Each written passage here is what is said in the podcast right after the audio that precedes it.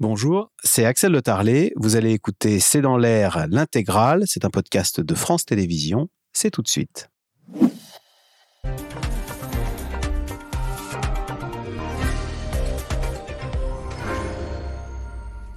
Bonsoir à toutes et à tous. Une sécheresse en plein, en plein hiver, 32 jours qu'il n'a pas plu. C'est du jamais vu en France. Le gouvernement va devoir avancer un programme de restriction d'eau. Et malheureusement, l'exception devrait devenir la règle. Nous allons connaître la fin de l'abondance en matière d'eau, avec bien sûr des conséquences sur euh, notre agriculture, nos paysages, nos jardins. Question, à quoi va ressembler physiquement la France de demain? Que va-t-on cultiver? Qu'y aura-t-il dans notre assiette? Les politiques sont-ils désarmés face à l'ampleur des changements qui nous attendent? C'est le sujet de cette émission de ce C'est dans l'air, intitulée ce soir Sécheresse, ça change tout jusque dans nos jardins. Pour répondre à vos questions, nous avons le plaisir d'accueillir Marc Lomazzi. Vous êtes journaliste spécialiste de l'environnement. Votre livre Ultra Écologicus, c'est chez Flammarion. Amandine Richaud-Cran, vous êtes urbaniste, ingénieur en environnement. Chloé Morin, politologue, auteur de On a tout essayé, c'est chez Fayard. Et Philippe Collignot, vous êtes euh, jardinier et on vous retrouve euh, tous les matins sur Télématin. Merci de participer à cette émission en direct. Euh, Marc Lomazzi, hier, Christophe Béchu a expliqué que le réchauffement climatique, ça voulait dire pour nous, Français, entre 15 et 40 40 d'eau disponible en moins. Il y a un lien entre le fait que la température soit un peu plus élevée et le fait qu'il y ait un peu moins d'eau qui tombe euh, sur la France? Oui, c'est un lien que tous les experts connaissent bien, euh, qu'on appelle l'évapotranspiration, c'est-à-dire que c'est très simple, plus la température se réchauffe, plus l'air est sec et plus il peut absorber d'humidité, plus les plantes transpirent, et plus les plantes transpirent, plus le sol devient sec. Et c'est un espèce de cercle vicieux qui fait que euh, ah bah, plus il fait chaud et plus, euh, la sécheresse s'étend et s'aggrave. Euh, ce qui signifie en clair que ce ne sont pas les précipitations qui comptent le plus dans le développement futur des sécheresses, mais c'est l'élévation des températures. Or, on le sait bien, d'ici à 2050, on va avoir probablement une multiplication par deux des vagues de chaleur, c'est-à-dire des, sécheresses qui vont être de plus en plus longues et de plus en plus intenses. Et donc 15 à 40% d'eau en moins disponible. Voilà. Euh, Amandine Michon-Crambe, ce qui euh, interroge, c'est que jusqu'à présent, les, sécheresses, euh, bon, bah, on était, c'était la Provence, hein, les, les, romans de Pagnol ou la Côte d'Azur. Et là, on a l'impression que c'est le territoire tout entier, y compris la Bretagne. On a vu des feux en Bretagne l'été dernier. qui sont concernés par ce qu'on croyait quand même contre nature, des sécheresses en Bretagne, pardon pour les Bretons Alors, Effectivement, c'est ça le, phénomène en fait euh, d'aggravation de ce qui se passe sur la sécheresse, c'est que avant, euh, c'est pas inhabituel la sécheresse. Des pays, des régions comme la Méditerranée avaient l'habitude, à partir d'une certaine période, de faire des restrictions. Et en fait, euh, on voit depuis 2010, euh, 2011, c'était une des grandes premières sécheresses. Après, on a eu 2017 et puis jusqu'à 2020 et là après 2022, où on voit en fait qu'il y a des régions qui sont touchées qui ne l'étaient pas avant, notamment énormément l'est. Euh, le nord. Et euh, c'est pour ça, et des, régions comme on a eu euh, la Nouvelle-Aquitaine n'étaient pas habituées aux incendies et en ont eu l'année dernière, alors que c'est la région méditerranéenne qui était habituée. Et on voit en fait que le climat change en France et on arrive bientôt, d'ici moins de 10 ans, on aura 15% du territoire qui sera en territoire climatique méditerranéen. Donc le climat provençal se répand à toute la France. Mais ce qu'il faut, ce qu'il faut entendre, c'est que ce qui se passe, euh, ce qui se passe aujourd'hui, euh, c'est grave, mais c'est la récurrence euh, parce que ça fait longtemps que ça arrive, c'est cela, pardon. Et, euh, et, euh, et c'est la récurrence et la longueur, en fait. Et donc, ça fait quand même bientôt 15 ans qu'on a, qu'on a ces alertes. Et le problème, c'est qu'elles avancent dans le temps. Avant, c'était avril, mai. Maintenant, on est en février et on fait déjà de la restriction. Voilà, Philippe Collignon, on, est, on a eu 32 jours sans pluie. Mm. hier, le ministre a dit que les deux mois qui viennent sont absolument cruciaux pourquoi est-ce qu'on a l'impression que l'été prochain, ça se joue dans les prochaines semaines en matière de, pluviométrie et euh, On, espère, euh, comme tous les jardiniers, les giboulées de mars, euh, qui n'arrivent jamais en mars maintenant. elles peuvent arriver en avril, en mai. Le problème aujourd'hui dans les jardins et même pour les agriculteurs, la pluie, elle tombe, mais elle tombe de façon forte une précipitation forte, ce qui, crée des inondations de l'érosion du sol, des, ruissellements. Donc la pluie ne pénètre presque plus dans le sol. Il y a 400 milliards de, litres de, de, pluie qui tombent chaque année en France. Les trois quarts euh, sont évaporés, le reste s'infiltre dans le sol, en surface ou en profondeur, mais souvent elle tombe trop fort. Et donc elle euh, ruisselle. Elle, ruisselle et elle emmène avec elle euh, la terre, les oligoéléments, la matière organique, et on a des ruissellements de terrain, etc. Et la pluie ne pénètre plus vraiment dans le sol, donc le sol ne retient plus cette pluie. Mais ce qu'on nous explique aussi, c'est que les nappes phréatiques, à partir du 15 mars, c'est terminé. Parce que là, quand il pleut, s'il pleut doucement, l'eau peut aller remplir les nappes phréatiques. Et à partir du 15 mars, cette eau, elle va être utilisée pour la nature qui bourgeonne. À partir du mois d'avril, euh, l'eau ne pénètre plus, elle est effectivement utilisée par les plantes, euh, par, euh, par, par les, cultures, les céréales. Les jardiniers plantent leurs, leurs légumes. La, la, pluie est donc utilisée par bah, les cultures. Donc là, le compte à rebours est lancé. Il faut qu'il pleuve d'ici fin mars pour remplir les nappes phréatiques. ce mois de février, il a été le plus sec depuis 1959. Mmh. Donc il faut qu'il pleuve très prochainement. Alors Chloé Morin, donc le ministre a avancé le plan eau. Il a annoncé notamment un plan visant à réutiliser euh, les eaux usées. On a d'ailleurs de la chance de ce point de vue, puisqu'on a en France, euh, c'est pas leur faire de la publicité, mais c'est une réalité, Veolia, qui euh, est, le, leader, je crois, mondial du traitement des eaux. On, a, on est outillé au moins en matière de, de savoir-faire en matière d'eau. En l'occurrence, euh, dit que dans d'autres pays, puisque Veolia c'est un, groupe mondial, euh, ils sont en capacité de mettre en place des solutions euh, qui aujourd'hui ne sont pas possibles dans notre pays pour des raisons de normes, de décisions publiques qui ne sont pas prises, et notamment la réutilisation de, de l'eau. En Espagne, c'est 15% de l'eau qui est réutilisée. En, Italie, c'est 7%, il me semble. en France, c'est 1%. Et donc, on voit bien que... Les eaux usées, on ne peut pas les utiliser pour arroser des pelouses. Il nous faut de l'eau propre qu'on pourrait boire au pour arroser des Aujourd'hui, ça, relève du bon sens de se dire on peut réutiliser une partie euh, de l'eau pour arroser, euh, pour nettoyer les rues, etc., etc. Et ça n'est pas le cas. Donc, des solutions toutes, toutes simples euh, comme ça, pour des raisons de, de, décisions publiques qui ne sont pas prises, des raisons administratives, réglementaires, ça, ça, ça bloque. Et, et, là, pour le coup, en matière de, de décision politique, c'est vraiment un sujet de, comment dire, de courage politique. En fait, il y a deux sujets, euh, si on regarde le sujet climatique en matière de décision publique, c'est le sujet du temps et le sujet de la contrainte. Euh, le temps, c'est que souvent les responsables politiques ne s'inscrivent pas dans un temps suffisamment long pour prendre des décisions qui voient loin. Or, on, parle de sujets où il faut planifier euh, sur plusieurs années, voire décennies. et la deuxième, le deuxième élément, c'est la contrainte. C'est parce que dès qu'on parle d'environnement, eh ben, changer les habitudes de consommation, de production, ça, induit forcément euh, des choix qui parfois sont, vécus comme des contraintes. Euh, et, quand on est responsable politique, imposer des contraintes, c'est compliqué. C'est donc le triste record, un 32 jours consécutifs sans pluie euh, significative, du jamais vu en hiver, un record et des conséquences très concrètes sur notre quotidien. Des restrictions pourraient être annoncées très bientôt. Sujet de Magali Lacrose, Constance Meyer et Théo Manval. Alors que l'été est encore loin, la France est déjà à sec. Depuis janvier, 32 jours sans pluie ou presque. L'état d'alerte sécheresse en plein hiver est déclenché dans le sud de la France. Des restrictions d'eau sont à prévoir dès le mois de mars.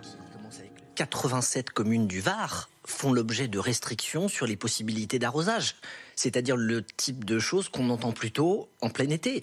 Dès maintenant, la question du remplissage des piscines, même si ça peut sembler totalement euh, hors de propos vu le contexte dans lequel nous sommes, euh, est susceptible de faire l'objet de restrictions sur un certain nombre de territoires pour qu'on évite de se retrouver dans des situations qui sont complexes. On a à peu près deux mois devant nous. Le temps presse et la tension monte. Des centaines d'agriculteurs des Landes et des départements voisins manifestent ce mercredi. La guerre de l'eau est déclarée. Si on n'a pas d'irrigation, on n'a pas de contrat derrière. Parce que si jamais on n'irrigue pas dans les Landes, on n'a rien qui pousse. Pas de problème pour avoir un partage de l'eau sur le territoire. Hein. Ce que nous revendiquons, ça représente, vous savez, de l'eau utile celle qui percole, celle qui euh, s'infiltre dans les nappes. Ce qu'on revendique, ça représente 6% de cette eau. Manquer d'eau dès l'hiver, après un été caniculaire, rongé par les feux dans les Landes et en Gironde notamment, épuisant les nappes phréatiques. L'eau est une ressource précieuse. elle a désormais sa police. Les contrôles estivaux comme ici dans le Lot-et-Garonne pourraient bien s'intensifier. Dans le département, c'est euh, arrêt d'utilisation de l'eau le mardi et le jeudi. Et du coup, aujourd'hui, donc, on va aller contrôler ça. Bonjour, c'est la police de l'environnement. En passant, on a vu qu'il y avait la piscine et on vous a vu en train de travailler. Je suis bon, on va avancer voir si les gens sont au courant de la réglementation. La démarche est d'abord pédagogique. Ici, la pelouse jaunie tout autour de la piscine démontre que les restrictions d'eau sont respectées. Ma grand-mère disait on n'arrose pas les fleurs en journée quand il fait chaud, donc j'ai toujours arrosé mes fleurs à partir de 19h au moins euh, en été. Les sanctions peuvent s'élever à plusieurs milliers d'euros. Un peu plus loin, un champ de maïs est irrigué en pleine journée. C'est les vôtres, les maïs, qui sont là-bas, euh, de l'autre côté? Oui, je sais qu'on est interdit le dimanche. Oui? Oui. Ouais, c'est ça, bon, vous, vous savez alors. Ouais. C'est ça, c'est bon. C'est ça. Mais dimanche. Euh... Mangent quoi? Personne. euh, ils font leur boulot, euh, voilà, quoi, et nous on fait le nôtre. hein. C'est pas compliqué quand il fait 40 degrés comme euh, il va faire aujourd'hui, demain et après-demain. Vous irriguez pas la journée, le lendemain, ben, c'est mort. hein. Des relevés de compteurs d'eau sont effectués, mais l'agriculteur pourra demander une dérogation pour ses cultures. Au nom de la défense de l'eau, les tensions prennent parfois une toute autre ampleur. Au début de l'été, dans le marais Poitevin, des militants écologistes ont vidé la bassine de ce producteur de blé. Elle a été détruite par euh, une bande de vandales. Cette réserve géante contenait 220 000 mètres cubes d'eau puisés dans les nappes phréatiques l'hiver pour irriguer ces cultures l'été. Une solution face au manque d'eau qui fait aujourd'hui polémique. Maintenant, on a peur pour notre matériel. euh, pourquoi pas, ils, vont s'en prendre aux enrouleurs, aux tracteurs, euh, puisqu'ils sont contre l'agriculture soi-disant intensive. Euh, nous, on fait de l'agriculture raisonnée et, et raisonnable. Et je- je- on ne sait pas où ça peut s'arrêter. On ne sait pas. Deux mondes s'opposent, irréconciliables, car pour certains militants, la protection de l'eau et de l'environnement est vitale. On constate déjà sur ce territoire que depuis que l'irrigation s'est développée, on a une multiplication des assecs euh, estivaux euh, et des situations problématiques en été. Et ce qu'on observe, euh, bah, c'est que la formule magique qui consisterait à prendre l'eau quand il y en a plein en hiver pour ménager les nappes en été, en fait, ça ne fonctionne pas. Évidemment que tout ça génère beaucoup de ressentiment, de colère, et qu'aujourd'hui, on est euh, des milliers de citoyens à dire ben, nos bassaranes, ça ne peut pas passer. Depuis cet été, la guerre des bassines n'en finit pas. Encore hier, la Cour d'appel de Bordeaux a jugé illégal un autre projet de réserve d'eau géante destiné à certains agriculteurs de Loire et de Bretagne. Alors, question téléspectateur, euh, Philippe Collignon. C'est Nicolas dans le Barin qui demande Tous les jardiniers de France ne devraient-ils pas remplacer le tuyau d'arrosage par un arrosoir? Il faut se comporter différemment maintenant dans son jardin? C'est une bonne idée d'ailleurs de Nicolas. Effectivement, l'arrosoir permet d'arroser de façon localisée la plante, mais encore mieux que l'arrosoir, le goutte à goutte. Vous savez, ce petit tuyau qui euh, donne quelques gouttes à chaque plante. On peut régler le, le- le- le goutte à goutte selon les besoins de la plante, et en plus, on peut contrôler tout ça avec son, son- son mobile. Donc, c'est vraiment le cas le plus économe. Et aujourd'hui, il y a le retour des zoyas. Je ne sais pas si vous voyez ce que c'est. Ce sont des petites poteries en terre cuite, des petites jarres qu'on enterre dans son potager, dans son jardin. Donc il reste que la surface. La jarre est enterrée sous le sol, c'est de la terre cuite et ça diffuse lentement la fraîcheur et l'eau à la plante et ça marche très très bien. Avec ça, on fait de grandes économies d'eau. En fait, Marc Lomazy, quand euh, Emmanuel Macron avait dit, c'était le 25 août, hein, c'est la fin de l'abondance, on n'avait pas, on n'avait pas compris que ça concernait l'eau aussi, hein, et qu'il faut faire maintenant du goutte à goutte, alors qu'on était avant avec euh, l'arrosoir. Exactement. euh, comme l'énergie, on a dû baisser notre consommation d'énergie pour faire face à la crise énergétique. Il va falloir baisser notre consommation d'eau pour faire face à la crise de l'eau, pour éviter des guerres de l'eau demain, parce qu'il va y avoir une question de, de- de partage de cette, de cette eau. Donc ça, c'est la première mesure forte. C'est on économise l'eau partout, les particuliers, mais évidemment tous les secteurs industriels ou l'agriculture qui sont très consommateurs d'eau. Donc il y a, falloir il y a changer. les particuliers, les industriels et les agriculteurs. C'est vrai qu'on. Il va falloir baisser notre consommation d'eau, ça c'est la première mesure. Deuxième mesure, on perd 20% de l'eau aujourd'hui en France au travers des fuites dans les canalisations. Donc il faut réparer les canalisations. Ça paraît bête, mais enfin il faut le faire. Et il faut le faire de manière urgente. En fait, il faut s'en occuper, alors que jusqu'à présent, on, on- on on- ouvrait le robinet, ça tombait, quoi. Oui, voilà, c'est ça. C'est l'abondance de l'eau gratuite, ou qu'on considère comme gratuite, alors qu'en fait, c'est une matière première précieuse qu'il faut vraiment économiser, Et on réalise choyer, et on le réalise maintenant. Euh, Chloé Morin, question de Patrice en Gironde. Dans mon lotissement, 5 piscines sur 80 terrains il y a 35 ans, 76 aujourd'hui. Est-ce que aussi c'est notre mode de vie? Bah oui, je crois que la France est le deuxième pays au monde pour le nombre de piscines, après les États-Unis. Euh, il va falloir re- renoncer, pourtant c'est bien sympathique euh, l'été avec les petits-enfants. Bah, le problème, c'est qu'on on arrive vraiment au moment où il va falloir faire des choix qui sont des choix de vie, en fait. Et euh, ça concerne euh, certains euh, biens de luxe, comme euh, les piscines ou le fait euh, de pouvoir aller au ski euh, l'hiver euh, plus souvent. Euh, mais euh, faute de faire ces choix-là, qui sont des choix euh, de, comment dire, qui portent sur des choses qu'on peut considérer comme superflues, à un moment donné, on va devoir faire des choix euh, l'essentiel. Et c'est toute la difficulté de la pédagogie qui est faite par les pouvoirs publics, par les associations euh, sur ces sujets-là. Parce que évidemment que c'est toujours compliqué de, demande- de demander aux gens euh, de, se, contraindre et de changer, euh, euh, leur mode de vie. Mais sur la question d'ailleurs de, euh, de l'eau qui est perdue dans les canalisations, euh, souvent on se rend compte que euh, un certain nombre d'élus sacrifient euh, le long terme pour le court terme. C'est-à-dire qu'en fait, quand ils gèrent leur canalisation, c'est le cas dans pas mal de, euh, villes, euh, ils peuvent se dire, bon, ben, on n'investit pas pour réparer les canalisations parce que comme ça, ça nous permet de baisser encore plus le prix de l'eau et d'afficher là tout de suite pour les habitants un prix euh, moins important. Et en réalité, euh, ben, tout ce qui n'est pas entretenu aujourd'hui euh, va finir par coûter beaucoup plus cher à la fin. Et donc il y a un problème de, comment dire, de prise en compte, encore une fois, du long terme sur les choix qui sont faits aujourd'hui. Amandine Michaud-Crambe, où va la pluie qui ne tombe pas chez nous? C'est vrai que Christophe Béchu a dit pour nous c'est moins 15 à moins 40% d'eau disponible. Est-ce que tous les pays sont euh, logés à la même enseigne ou est-ce que la France est pas de chance spécialement mal lotie? Alors depuis ces dernières années, en fait, on a un phénomène quand même mondial de, sécheresse avec une accentuation sur l'Europe et euh, sur l'Afrique subsaharienne. Et donc euh, on n'est pas les seuls, en tout cas en France, euh, l'eau ne tombe pas à côté dans les pays autour, c'est-à-dire que toute l'Europe est touchée. Et euh, le problème, c'est pas que la pluie, ce n'est pas que la pluie qui tombe, c'est en fait la pluie qui s'infiltre et qu'elle puisse s'infiltrer dans le sol. Parce que ce ce qu'on a, c'est que pour recharger les cours d'eau et les nappes phréatiques, il faut que la pluie puisse s'infiltrer dans le sol. Et tant qu'on peut, tant que, quand c'est trop sec, en fait, ça ne pénètre pas dans le sol, ou quand c'est imperméabilisé, c'est-à-dire quand il y a de la bétonisation ou il y a du goudron, ça ne pénètre pas dans le sol. Et en fait, c'est de l'eau qui ruisselle et qui est perdue, en tout cas de l'eau douce, qui est perdue pour, recharger les nappes et donc fournir euh, eau potable ou eau d'usage sur euh, les industries, l'arrosage ou l'agriculture. Donc on a trop goudronné euh, nos, nos agglomérations, nos Alors- métropoles. euh, La France en entier. Ouais, la France en entier. ouais. Et en fait, ça continue. Le problème, c'est qu'aujourd'hui, on perd encore des dizaines de milliers d'hectares par an, soit de, de champs, soit de forêts, soit d'espaces verts, euh, pour euh, bétoniser, pour agrandir les villes. Et ça, en France, donc, c'est quelque chose qui se fait depuis très longtemps, mais dans certains pays, ça ça s'accélère et ça augmente.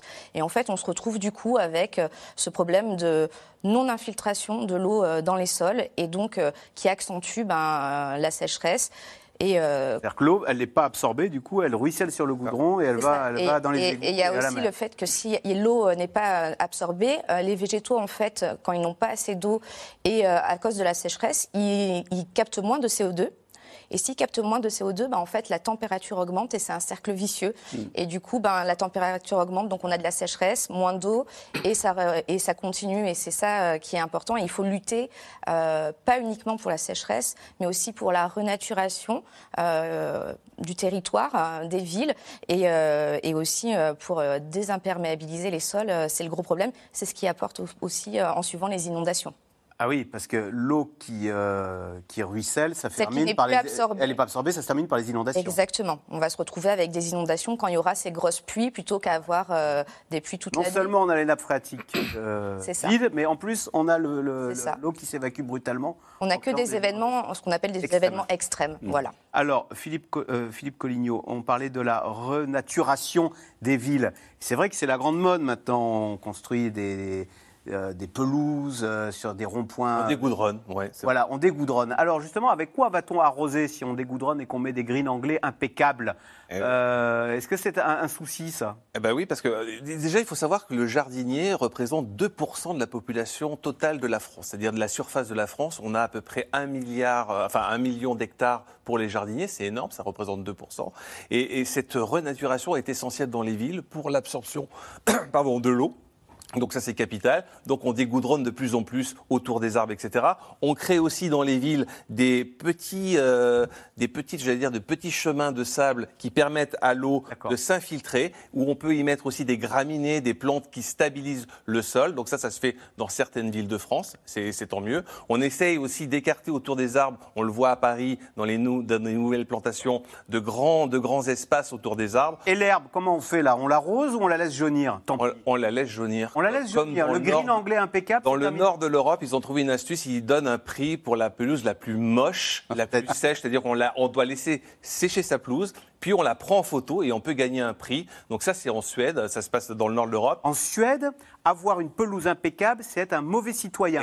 Avoir une pelouse toute jaunie. La plus moche, c'est être. C'est être, euh, être, Greta, euh, la- Greta la- Thunberg. la star du- des jardiniers. Et ils vont encore plus loin aux USA, dans certaines régions. Ils laissent le gazon jaunir et on le teint avec des colorants naturels verts pour avoir l'esprit euh, vert. on peint la... On passe un pulvérisateur avec un petit, euh, une petite peinture colorant. Pour avoir l'impression d'avoir la L'impression d'avoir fraîcheur. du vert. Voilà, on n'arrose plus. Oh Ça, c'est les petites astuces. euh, voilà. Et c'est vrai qu'un un gazon euh, consomme 4 litres d'eau par mètre carré tous les 4 jours. Donc, comme on arrose à partir de mi-mai jusqu'à fin septembre euh, et que les jardins moyens font 500 mètres carrés, ça fait beaucoup de mètres cubes. Chloé Morin, est-ce qu'à un moment va se poser quand même la question de, la priorisation de l'eau? Est-ce qu'il va falloir la réserver pour les piscines parce qu'on a dit c'est euh, difficile d'aller contre l'opinion qui vote ou euh, les agriculteurs c'est facile c'est une cible toute trouvée. En plus euh, on les taxe d'être pollueurs ou, ou les industriels en disant bon bah c'est déjà le cas lorsqu'on fait des restrictions euh, en période de sécheresse. C'est en quelque sorte une, une forme de priorisation. Quand on vous dit vous n'avez pas le droit de remplir votre piscine ou d'arroser votre jardin, forcément c'est une forme de priorisation. Le problème qu'on a aujourd'hui, c'est que euh, on vit dans une- un climat politique où la, la défiance vis-à-vis des responsables politiques est très marquée.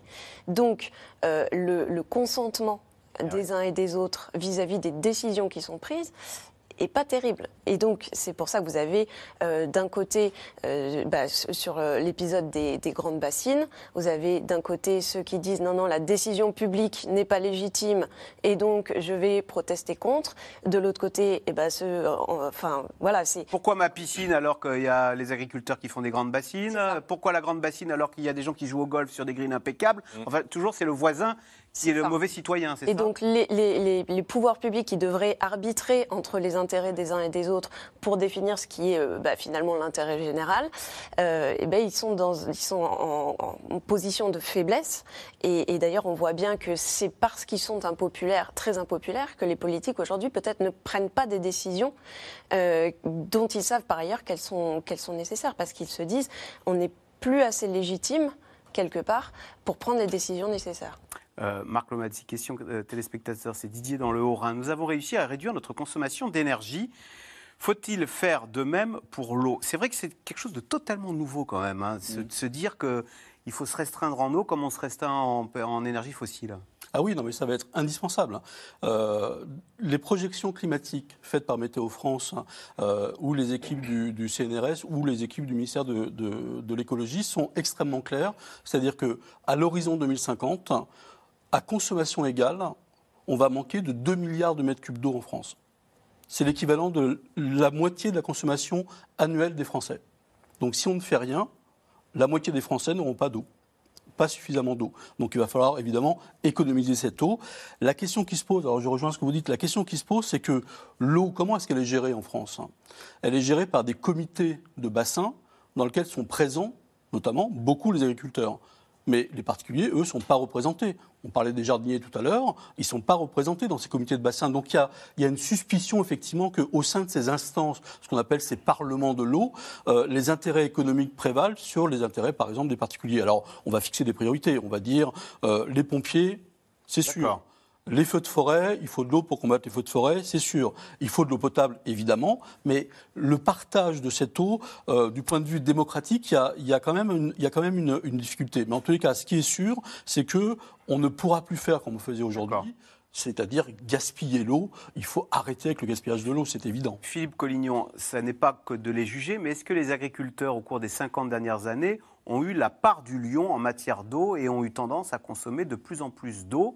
Euh, pour nous nourrir, certes. C'est très, euh, Les surfaces agri- agricoles ont triplé. euh, Les en- surfaces agricoles ont ont triplé en 40 ans. Euh, la population a doublé en, en 50 ans. Il faut bien nourrir les personnes. On nourrit euh, les Français. On exporte aussi de la culture.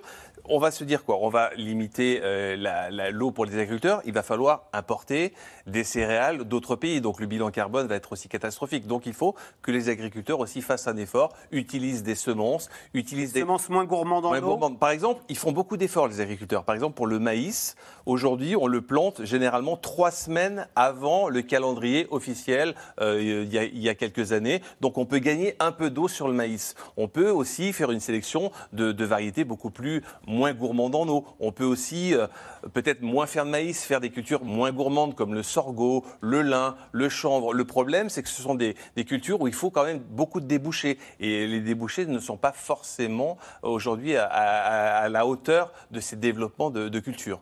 Chloé Morin, euh, à l'instant, Philippe Collignon nous fait remarquer que la produc- la- les terres arables ont doublé Mm. parce que la population française a énormément augmenté. La population mondiale a doublé en 50 ans.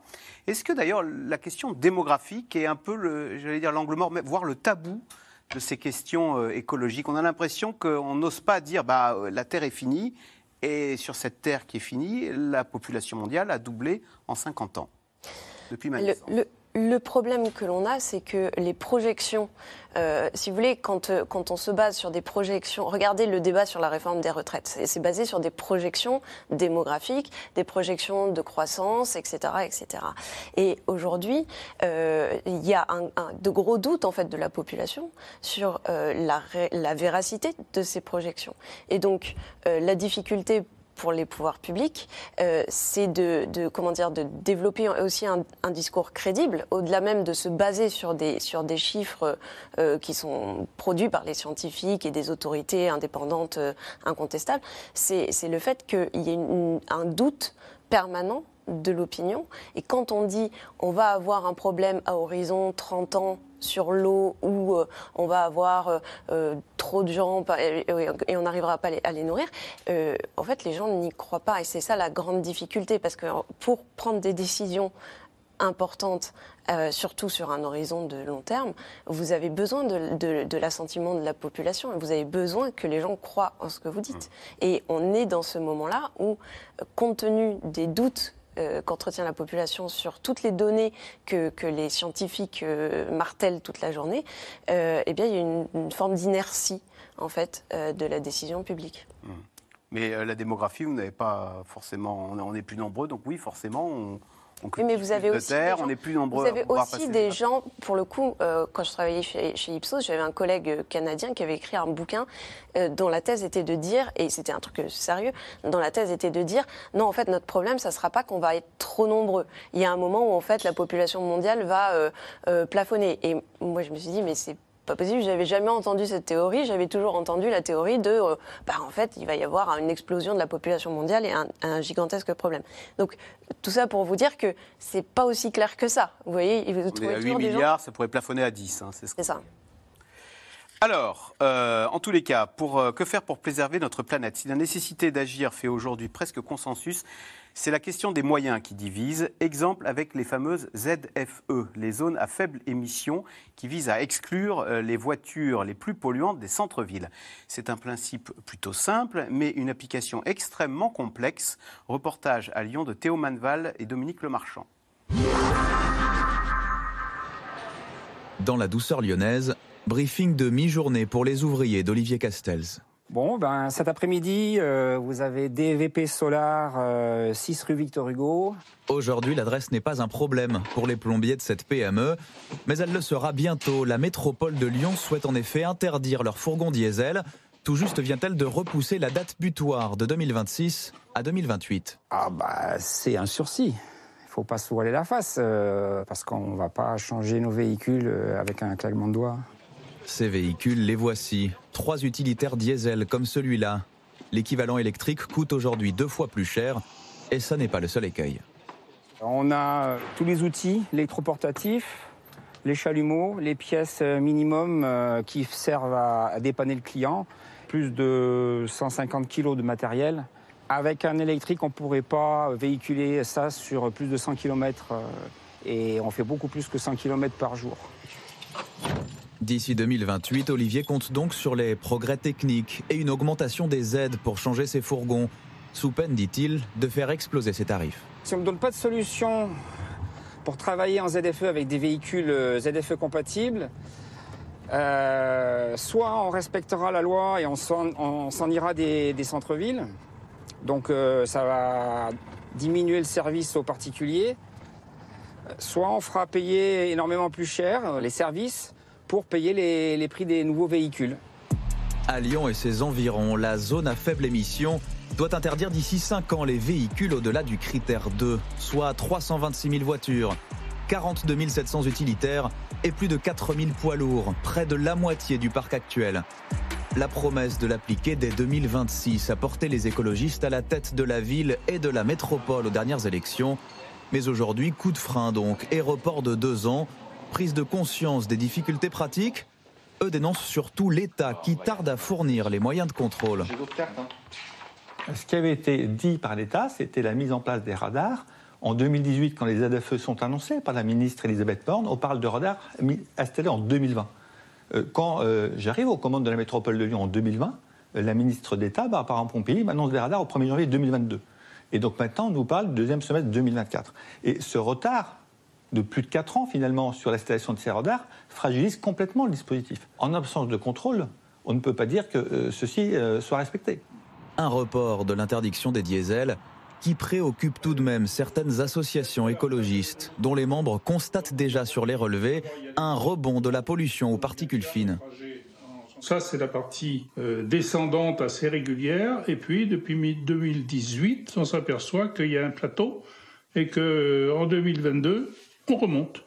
L'annonce de la semaine dernière est d'ailleurs tombée en plein pic de pollution à Lyon, cinq jours passés en vigilance rouge.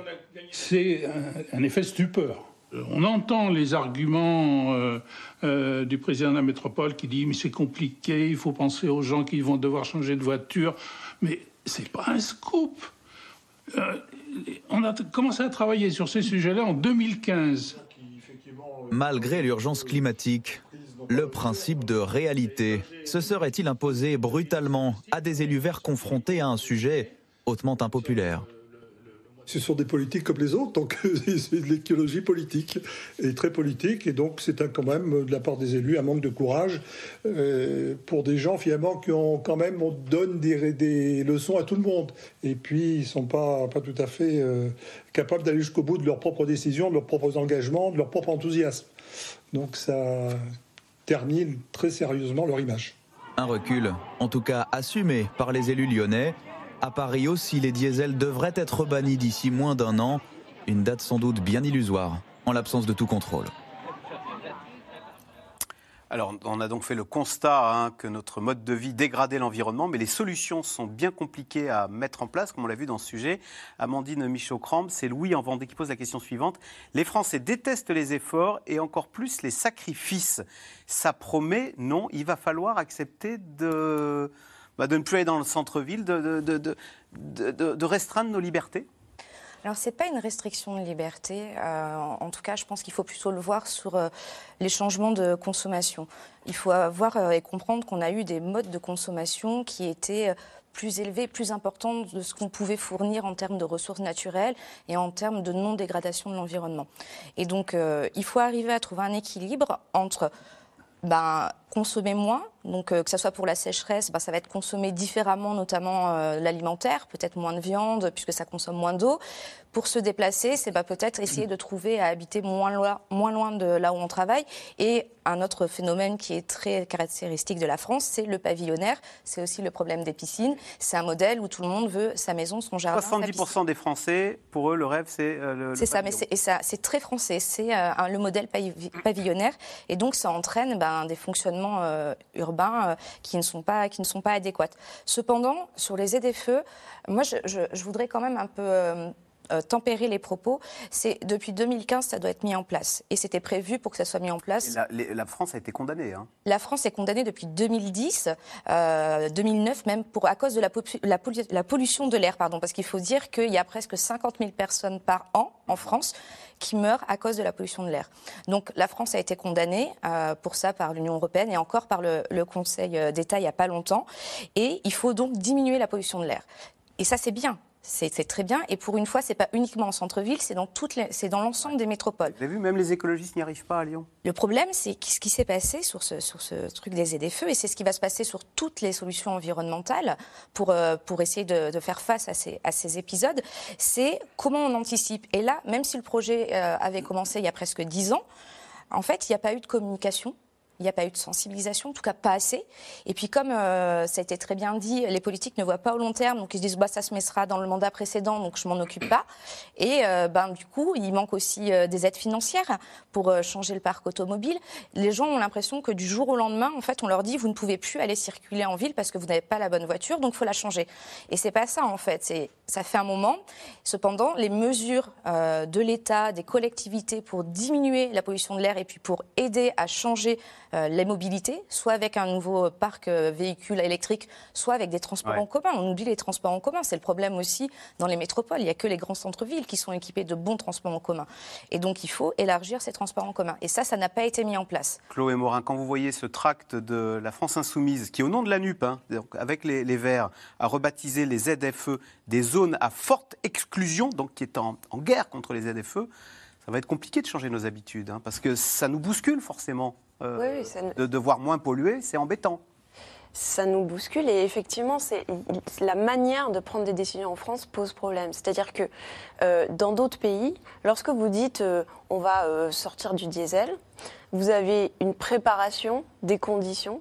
euh, pour la sortie euh, du diesel ou pour une autre, ou vous passez ou tout, tout est électrique ou, ou que sais-je. Donc vous préparez les conditions et puis ensuite, au bout du bout, quand tout le monde a été sensibilisé, que vous avez sécurisé les bons approvisionnements, que vous êtes rendu compte que, euh, vos constructeurs produisaient les bons véhicules, etc., euh, et ben à la fin, euh, vous, pre- vous prenez la décision. En France, on fait exactement l'inverse. C'est-à-dire qu'on prend une décision, d'un seul coup, on se dit, tiens, on va passer au tout électrique, et puis ensuite, euh, c'est la, catastrophe parce qu'on se dit ah bah, est-ce qu'on a les moyens de produire assez d'électricité? Est-ce qu'on a euh, les moyens de produire assez de véhicules? Est-ce qu'on a et, donc c'est la la panique. Tout le monde se braque. Et donc c'est vraiment euh, pour le coup quasiment culturel. C'est la manière dont on prend des décisions publiques en France y compris dont on, dont on planifie les choses euh, à long terme, euh, en prenant en compte l'ensemble des conséquences que ça peut avoir, euh, qui pose problème. Et quelque part, quand on regarde la question des, des ZFE, euh, les, les- les écologistes, en fait, ils sont arrivés au pouvoir euh, local euh, assez récemment. Donc, euh, c'est normal que, euh, à l'expérience du pouvoir, euh, ils fassent le, le- voilà, ils, Leur, leur apprentissage.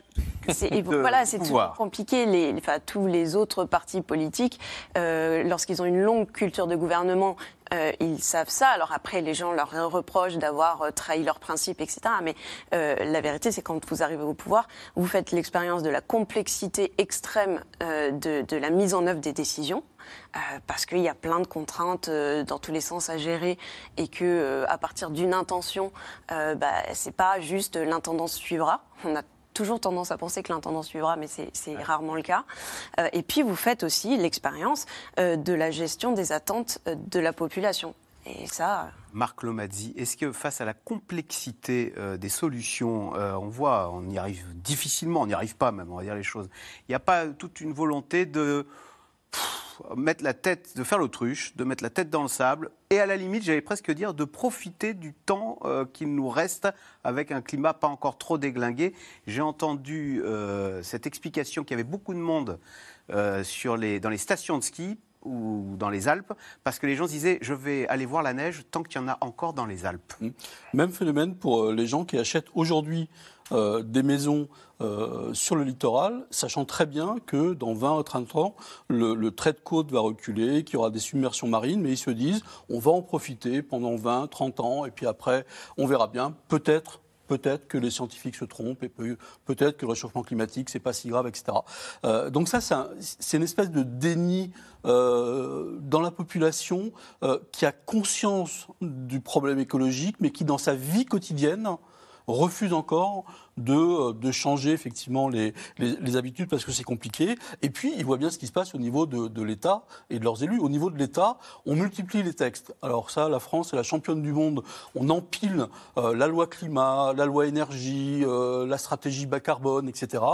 Qu'est-ce qu'il en est en réalité des, de l'application de ces mesures? Il y a des progrès. Hein. La France a réduit de 20% ses émissions de CO2 depuis 1990, mais le Haut Conseil pour le climat nous dit que ça va deux fois trop lentement. Donc il faudrait accélérer en fait la, la cadence, qu'on ne fait pas. Et puis, même si c'est important de le dire, la France a enclenché la marche arrière en termes d'émissions de CO2, moins 20% par rapport à, 1990. il y a des progrès qui sont faits, mais il y a un manque de coordination de la politique, parce qu'on voit bien qu'il faut mettre tous les acteurs en branle. Donc c'est compliqué de mettre tout le monde ensemble. Il y a un manque de coordination, il y a un manque d'incarnation politique de cette. Il faudrait que le, climat soit au cœur des politiques publiques. Aujourd'hui, c'est pas le cas. Et je rajoute un dernier mot là-dessus, c'est que il y a des. Les Français voient bien qu'il y a des, des messages contradictoires. On leur dit, il faut tout changer pour préserver la planète et donc changer votre consommation, votre mode de vie. Et en même temps, on leur dit, mais on va tout faire pour que Total baisse le prix de l'essence. Donc il y, y, a un problème ici. Long terme, court terme, fin du monde, fin du mois, etc. Euh, Marc Lomadi, et si la solution venait des petits gestes Il y a beaucoup de gens qui disent je ne peux plus voyager en avion parce que mes enfants me l'interdisent pour partir en vacances. Question téléspectateur, comment à titre individuel consommer moins d'eau au quotidien Moins d'eau au quotidien? Alors moins d'eau au quotidien, les, les, les, éco-gestes, on les connaît tous, hein, prendre des douches plutôt que, que des bains, euh, arrêter l'eau quand on fait le, la vaisselle, euh, essayer d'avoir des appareils ménagers qui sont moins moins consommateurs d'eau, c'est évident. Mais là-dessus, ce qu'il faut bien avoir en tête, c'est que si tous les Français se mettaient à faire des éco-gestes, hein, on réglerait 20% du problème. On réglerait 20% du problème. Si ces éco-gestes, les éco-citoyens en quelque sorte, sont accompagnés par une politique publique forte, on règle 45% du problème. Autrement dit, même si l'État fait tous les efforts et même si les citoyens font tous les efforts, on n'aura pas atteint la moitié de ce qu'il faut faire. Philippe Collignon, puisqu'on est dans les petits gestes, pour tous ces euh, Français qui ont un jardin et qui s'inquiètent de ce qu'il ne pleut pas, est-ce que vous avez des petites astuces pour essayer de continuer à entretenir son potager? Est-ce qu'il faut faire une bassine? Est-ce qu'il faut, je sais pas, mettre de, est-ce qu'il y a des plantes miracles qui permettent de garder un petit peu la fraîcheur? Est-ce qu'il y a des astuces? Il y a plein d'astuces. Déjà, il faut euh, travailler le sol. Et on l'oublie souvent, le sol, c'est la base euh, de la rétention en eau et en tout cas de la bonne santé des plantes. C'est d'apporter des matières organiques, du fumier, etc. Parce que le fumier, enfin les matières organiques, retiennent sept fois plus leur poids en eau que de la terre, de la simple terre. Donc, un sol qui est pauvre en matière organique retiendra moins d'eau qu'un sol qui est enrichi en matière organique. Ensuite, il faut pailler. Pailler, c'est quoi? Mettre un paillage au sol. Ça peut être des feuilles, ça peut être un paillage euh, végétal, ça peut être de la paillette de lin. Bref, il faut mettre 5-6 cm de paillage de manière à conserver la fraîcheur du sol. Il faut aussi casser les vents dominants. Il faut replanter des haies. D'ailleurs, on a enlevé toutes les euh, chez les agriculteurs. Aujourd'hui, il y a une mission de replanter ces haies parce que les haies, elles brisent les vents. C'est un, réservoir de biodiversité. Et puis, arroser, euh, on l'a vu dans un reportage, il faut arroser tard le soir, très tôt le matin. Il vaut mieux arroser beaucoup que un tout petit peu tous les jours. Voilà les, les, éco-gestes. Et puis moi, je suis euh, partisan du jardinier paresseux. On ne fait rien au jardin, on en profite. Donc, c'est faire de la prairie fleurie, c'est-à-dire plutôt que d'avoir un gazon taillé à 5 cm, eh bien, on laisse pousser son gazon, on y met quelques graines de fleurs et ça pousse. Et il y a moins besoin de, l'arroser euh, qu'un gazon traditionnel. à l'anglaise. On aura, à l'anglaise, on aura plus de, de plaisir. C'est de mettre des légumes résistants. Aujourd'hui, on essaie d'avoir des variétés euh, de, de malades dans son jardin. Il faut revenir aux vieilles variétés aux variétés anciennes, topinambour, je sais, rutabaga, je sais, mais il y a aussi l'artichaut. Les légumes racines, euh, parfois consomment moins d'eau que des légumes feuilles, parce que les légumes feuilles bah, transpirent plus qu'un légume racine en règle générale. Et puis surtout, c'est le couvert végétal. Si vous avez un sol nu, c'est pas très bon dans son jardin. Il faut qu'il soit soit planté densément, soit, je le disais tout à l'heure, de le pailler. Voilà, donc un petit peu de bazar dans son jardin. Et, Le euh, bazar, c'est euh, la biodiversité. Il s'agit, sans- alors on parlait du ski tout à l'heure, hein, il s'agit sans doute de l'un des territoires les plus impactés par le réchauffement euh, climatique, la montagne, et avec elle c'est tout un écosystème qui doit se réinventer. La vie après le ski, c'est un sujet de Constance Meyer, Aubry Perrault et Arnaud Fora. Pour ceux qui avaient envisagé d'aller skier durant ces vacances, euh, coup dur, la moitié des pistes fermées faute de neige. Avec le redout et l'absence record de précipitations, eh bien ça fond en ce moment évidemment dans ces stations de ski et en pleine vacances scolaires. Les stations de ski vont donc jusqu'à remettre en question leur avenir. À la une des médias, une météo des neiges qui fait grise mine. La carte postale des vacances d'hiver écornée par un faible niveau d'enneigement, plus atteint dans l'Hexagone depuis 60 ans. Dans les Vosges, les skieurs slalom entre des pans entiers d'herbe. Seulement 4 pistes sur 13 sont ouvertes. Alors certains vacanciers préfèrent écourter leur séjour. On a décidé du coup euh, de couper notre séjour en deux. Euh, Aujourd'hui et demain, on va skier et le restant de la semaine, on va aller se balader à Strasbourg. Un manque à gagner important pour les commerçants du domaine qui recensent deux fois moins de touristes cet hiver.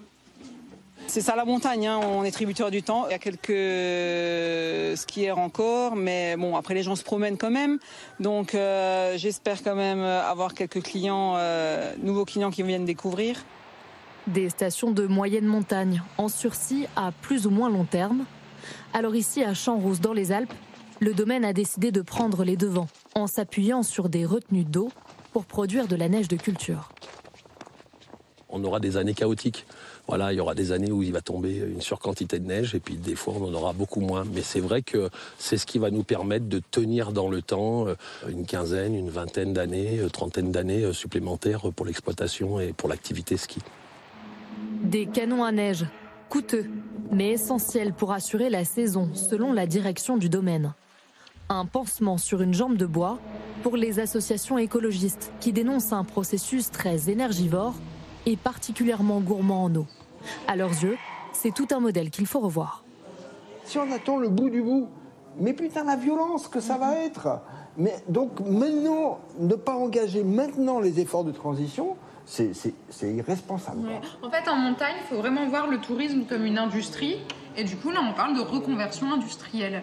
Et, euh, et je pense qu'il faut le penser comme tel. Imaginez le futur pour ne pas se retrouver au pied du mur. Dans le massif voisin, en 50 ans, l'enneigement a baissé de 40 cm, rendant le domaine moins attractif. Préoccupés, les habitants de Saint-Pierre de Chartreuse ont décidé de gérer eux-mêmes leur station. Ce soir-là, autour de la table, Vous avez des moniteurs de ski, vous avez des associations, vous avez des magasins de sport, des euh, professionnels de la communication, tout ce qui est le milieu du ski représenté.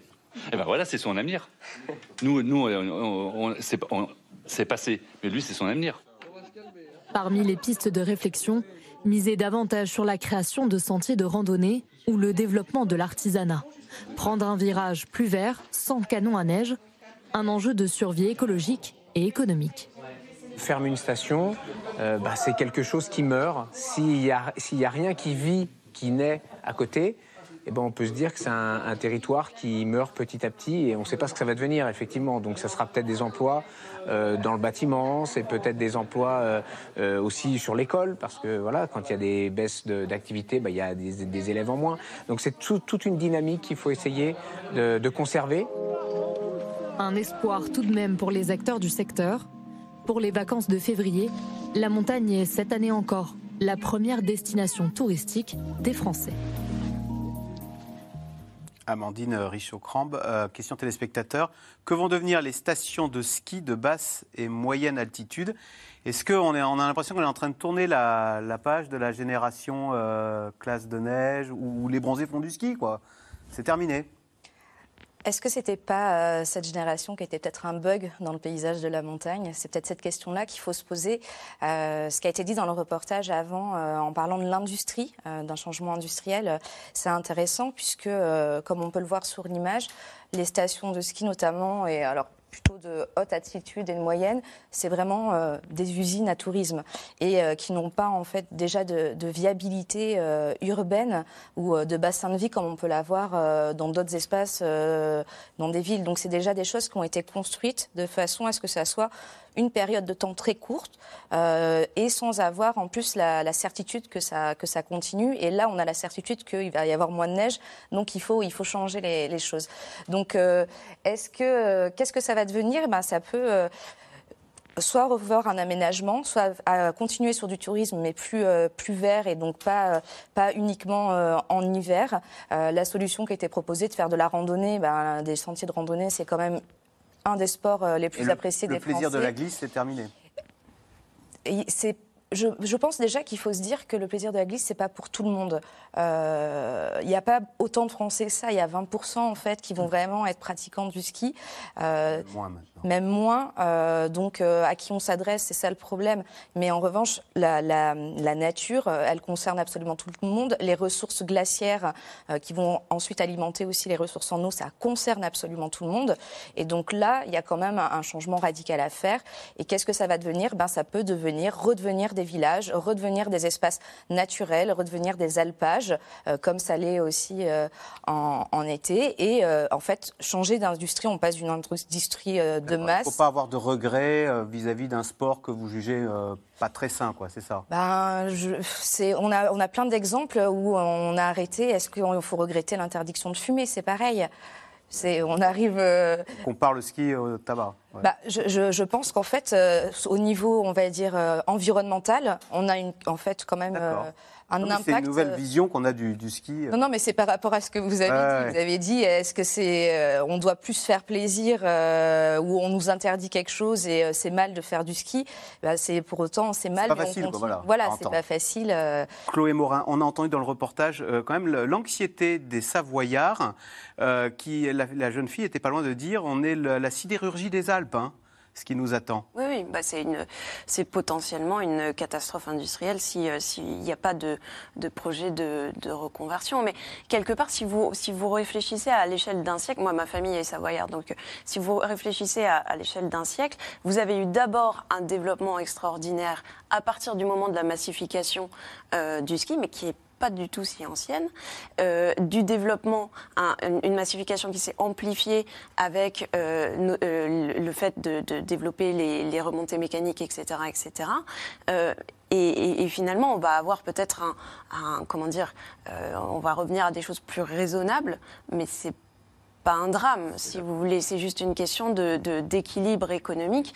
Et euh, de la même manière que euh, euh, ils, ils arrivent à développer euh, la randonnée l'été, etc., qui, qui devient quelque chose de beaucoup plus euh, et qui pour le coup est sans doute plus démocratique, euh, eh ben, euh, vous allez avoir un ajustement euh, des équilibres économiques. Mais euh, la, la vraie question, c'est que tout ça se pense euh, sur, le- encore une fois, sur le long terme. Et donc, c'était très intéressant de voir d'ailleurs que, à l'échelle d'une station, vous pouvez avoir toutes les parties prenantes impliquées, parce que c'est vrai que les décisions, pour le coup, il ne faut pas attendre d'être dans le mur. Et là, on y est déjà un peu, parce qu'il y a des stations qui n'ont quasiment plus de neige, quoi. Et c'est Sur deux, je crois, hein. Quasiment un petit peu tard pour y penser, quoi. Marc Lomadi, est-ce que le- le- la montagne va être touchée avant euh, les plaines par le réchauffement climatique? Tout à fait, c'est une chose qu'on ignore, mais la montagne se réchauffe deux fois plus vite que la plaine. Ah ouais. Et donc, euh, le, le phénomène euh, climatique va beaucoup plus vite en montagne hein, qu'ailleurs. Ça, c'est la première chose. La deuxième chose, c'est qu'il y, y a des espèces de cercles vicieux qu'on retrouve dans les phénomènes climatiques. C'est-à-dire que à partir du moment où vous avez moins de neige, il y a moins de ce qu'on appelle l'effet albédo, c'est-à-dire le rayonnement solaire qui est renvoyé. Et donc, là encore, ça se réchauffe beaucoup plus Ah vite. le- le- la Terre, elle est sombre, donc elle absorbe la chaleur. Exactement. Alors Donc, que la neige blanche la renvoie. Exactement. Donc ça, c'est la première chose. La, la- la- la montagne se réchauffe beaucoup plus vite. Euh, le phénomène extraordinaire, c'est évidemment le recul de la mer de glace de 30 mètres par an, qui est le phénomène le plus spectaculaire de ce réchauffement. Et vous, vous en parliez des neiges éternelles au Mont Qui ont- Blanc les, les qui neiges ne sont plus éternelles? Ne, sont plus, ne seront plus éternelles. Ça, ça sera quelque chose qu'on avait, nous, euh, qu'on a connu, les neiges éternelles. En France, c'est en voie de, de, disparition. Pour donner un ordre de grandeur, le, ce qu'on appelle l'isotherme zéro, c'est-à-dire le moment, l'altitude où la température euh, est négative, est montée l'été dernier à 5000 mètres. C'est-à-dire bien au-dessus du pic du Mont Blanc. Ah. Donc voilà, on, on, voit ça. Donc pour fixer les, les, les idées, à chaque fois qu'on gagne euh, un degré de réchauffement climatique, on perd un mois d'enneigement. Et à chaque fois qu'on gagne un degré, la limite pluie-neige, c'est-à-dire le moment où euh, les précipitations tombent non plus sous forme de neige, mais sous forme de pluie, qui est actuellement environ à 1500 mètres, monte de 100 mètres. 1 degré, 100 mètres de plus, ça monte. Donc concrètement, ça veut dire quoi? Ça veut dire que dans les Alpes, toutes les stations qui sont en dessous de 2000 mètres sont condamnées pour ce modèle de développement du ski. Et dans les Pyrénées, c'est 2500 mètres. Ça veut dire que toutes les stations, toutes les stations de moyenne alors basse altitude, mais de moyenne altitude, sont condamnées à changer complètement de modèle. D'ailleurs, la plupart d'entre elles y réfléchissent, s'y préparent, investissent, et puis les autres, elles vont jouer sur les deux tableaux. C'est-à-dire le bas de la station, ça va être les modèles dont on parle de VTT, de raquettes, etc. Euh, et puis en haut de la station, on va, investir pour continuer à pouvoir bénéficier des, sports de glisse, euh, du ski. Euh, et ça, ça sera possible que pour les stations de très haute altitude. Allez, tout de suite, on revient à vos questions. Alors, Sébastien, dans le Calvados, saurons-nous un jour déclencher la pluie? Euh, Marc Lomazzi, c'est vrai qu'il y a un peu de. Face à, la catastrophe qui nous est annoncée, il y a soit on revient à l'âge de pierre, ou soit on se dit que la technologie peut essayer de nous trouver des solutions. Tout à l'heure, vous disiez euh, bah, peut-être qu'un jour, euh, on trouvera une solution pour aspirer le carbone dans l'air et vaincre le réchauffement climatique. Oui, ouais, alors on sait faire tomber la pluie. Hein. On sait On sait faire tomber la pluie. Euh, c'est déjà arrivé que des pays, euh, que je ne citerai pas ici, mais des pays, pour éviter que leurs grandes manifestations sportives la Chine soient, et la Russie. euh. Voilà, euh, on a fait, on a fait, on a fait, on a évité, on a dé- déplacé les nuages, etc. Donc il y a effectivement toute une, tout un pan. Alors ça nous vient beaucoup des États-Unis et de la Silicon Valley, l'idée qu'on pourrait par la technologie régler le problème climatique, par exemple en envoyant dans la dans la troposphère euh, des particules de soufre qui euh, renverraient le, le rayonnement solaire. Tous les scientifiques tous les scientifiques et tous les climatologues disent ça, c'est jouer avec le climat, c'est jouer les apprentis sorciers, euh, et c'est un, c'est un, quelque chose sans fin, parce que si vous diminuez par ce genre de technique le, de 2 degrés le réchauffement de l'atmosphère, il faut le faire en permanence. Parce que sinon, c'est pas 2 degrés que vous allez avoir. Dès que vous mettez fin à ça, ça revient à l'état initial. Et donc, c'est un cycle sans fin. Euh, ce, ce, genre de solution, euh, euh, c'est les Frankenstein du, du, du climat. C'est de toute façon voué à l'échec. Euh, Amandine Richaud-Crampe, Joël dans la Meuse, que deviendront les centrales nucléaires si on manque d'eau pour les refroidir? Est-ce qu'il y a des conséquences comme ça auxquelles on ne pense pas forcément euh, de ce manque d'eau? C'est euh, euh, une des choses dont on n'a pas parlé d'ailleurs, c'est la production d'énergie. Il faut savoir qu'en France, on a aussi la production hydroélectrique qui a besoin d'eau et qui d'ailleurs fait partie des premières énergies vertes qu'on a, énergie renouvelable. Et on a le, le nucléaire qui a besoin d'eau pour se refroidir. Et même si c'est de l'eau qui est euh, pas captée, qui est, re- qui est renvoyée en fait, qui n'est pas gardée, qui est juste utilisée pour refroidir, bah, s'il n'y a pas assez d'eau, en fait, on l'a vu déjà l'été dernier, il y a des centrales euh, qui se mettent à l'arrêt. Et on se retrouve aussi avec tout ce qui est euh, hydro, euh, les, tous les canaux et, tout ce qui est grand barrage qui se retrouvent sans pouvoir fournir leur capacité électrique. Et comme on l'a vu ben, cet hiver où on a un problème, alors on a un problème il est pointé du doigt que la production électrique en France euh, euh, décline. Euh, ben, on va avoir peut-être ce même problème en été à cause de la sécheresse et à cause de la température. Philippe Collignon, Alexis dans le Nord, ne faut-il pas arrêter de planter du maïs qui est très consommateur d'eau dans le sud de la France? La moitié de la production qu'on a en moins. Euh, le problème du maïs, c'est quand même c'est une base de notre alimentation. On en, on en consomme euh, beaucoup, on en consomme aussi pour, pour, les, pour les animaux. Et donc, si on arrête la production de maïs, eh bien, il va y avoir un petit problème, on va être obligé d'en importer. Donc, le bilan carbone ne va pas être formidable.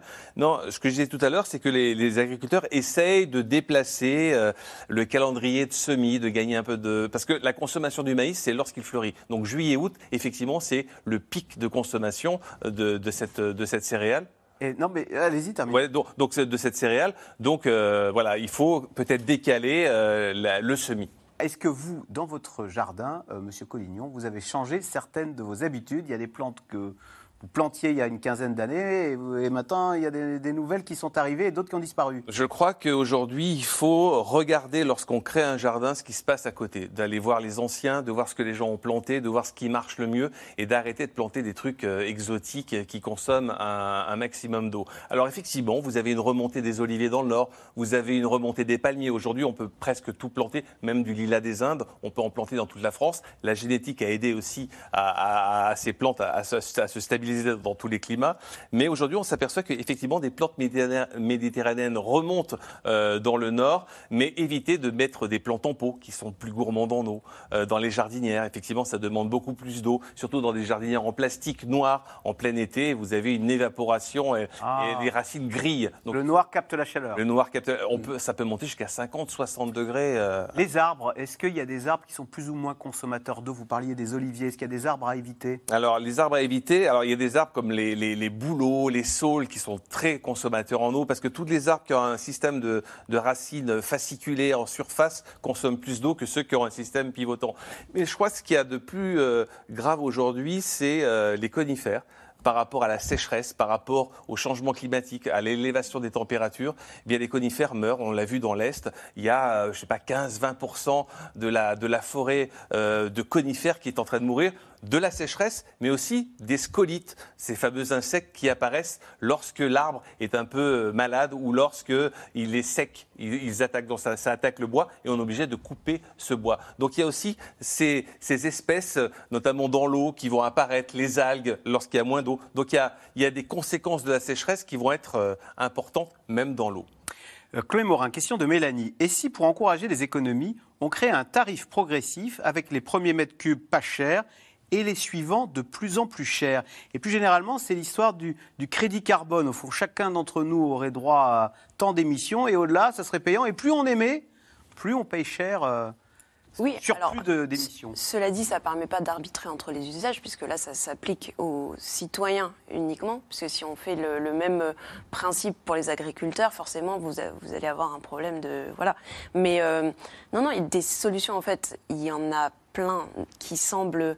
Euh, évidentes. Souvent, euh, le diable est dans les détails, donc c'est la mise en œuvre qui est cauchemardesque. C'est-à-dire Moi, je suis une famille, donc j'émets plus au CO2 parce que j'ai une grosse voiture. vous rentrez, vous rentrez dans les situations particulières, et dès que vous rentrez dans les situations particulières, c'est c'est l'enfer. Et, et pour le coup, l'administration a le don, en plus, de produire de la complexité sur la complexité. Donc vous, vous pouvez être sûr que quand vous votez une loi qui a l'air à peu près simple, ça finit en décret euh, d'application, euh, parfois totalement ubuesque.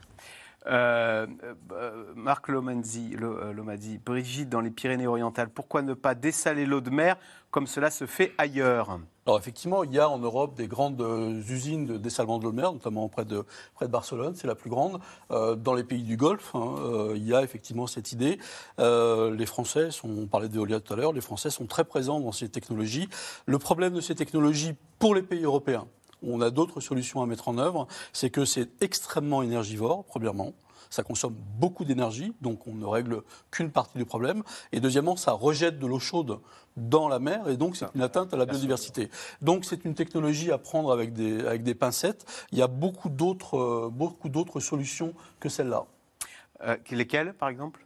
Pour le Pour récupérer de l'eau Tout ce qu'on disait tout à l'heure, c'est-à-dire euh, économiser l'eau, recycler l'eau, euh, etc. C'est beaucoup plus vertueux que, euh, que ces technologies qui sont énergivores et qui portent atteinte à la biodiversité. Amandine Richaud-Crambe, question de Marc dans le Rhône. Pourquoi ne pas rendre obligatoire les récupérateurs d'eau de pluie lors de la construction des bâtiments publics et privés?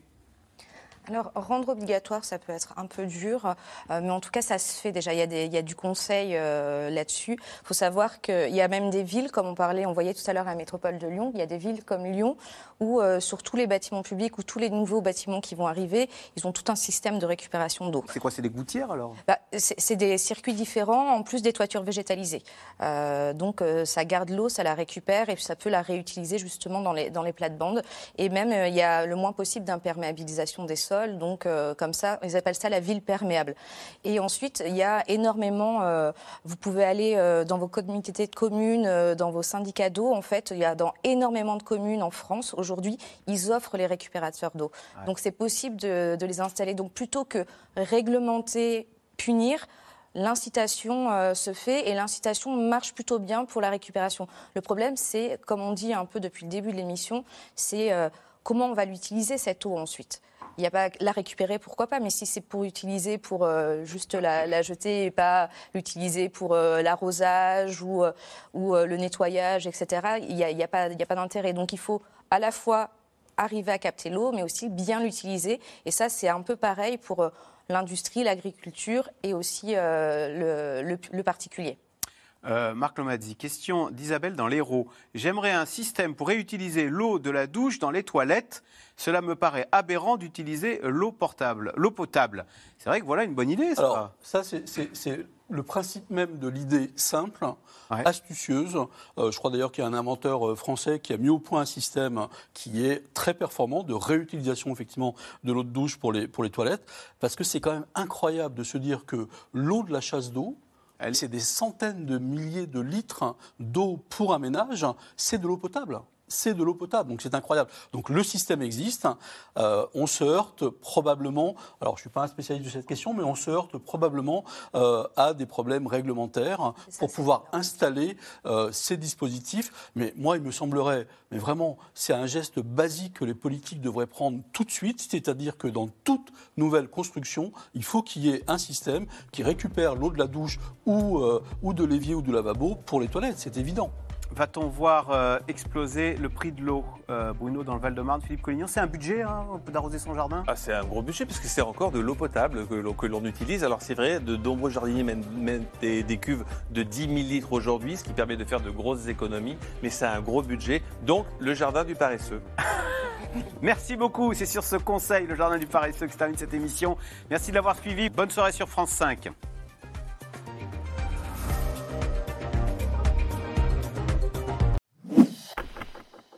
Merci d'avoir écouté C'est dans l'air. Comme vous le savez, vous pouvez désormais écouter l'intégrale, mais aussi l'invité ou vos questions à nos experts. Tous ces podcasts sont disponibles gratuitement sur toutes les plateformes de streaming audio. Et pour le replay vidéo, c'est sur France.tv, bien évidemment. À bientôt.